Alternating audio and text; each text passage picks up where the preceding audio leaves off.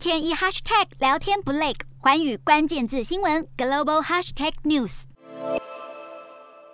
北京当局因疫情日渐升温，最近公布十字花转运隔离法，在同栋大楼中如有住户确诊，同层及上下楼邻居都要一起隔离。北京为了尽快实现清零，已经频频实行全员核酸检测，每星期对居民进行多次检测，劳民伤财。而十字花转运法牵连更多民众被隔离，居民失去自由，叫苦连天。但是中国官媒还是对清零政策歌功颂德。中国当局尽管强调清零，但中国总总理李克强却在四月到江西省考察时，表示很多企业面临生存发展的重要关口，更在最近中央的会议上强调拼经济。根据新华社报道，李克强在五月七号的全国稳就业工作电视电话会议中做出重大指示，说当前就业形势复杂严峻，要保住市场以及就业职位，国家才会有未来。政府部门要对企业加快退税减税，协助就业，保障。失业人员基本生活。有分析指，李克强在这个关头大力强调保经济、保就业，似乎是不满各地的严厉防疫封控政策，导致上海长三角物流断链，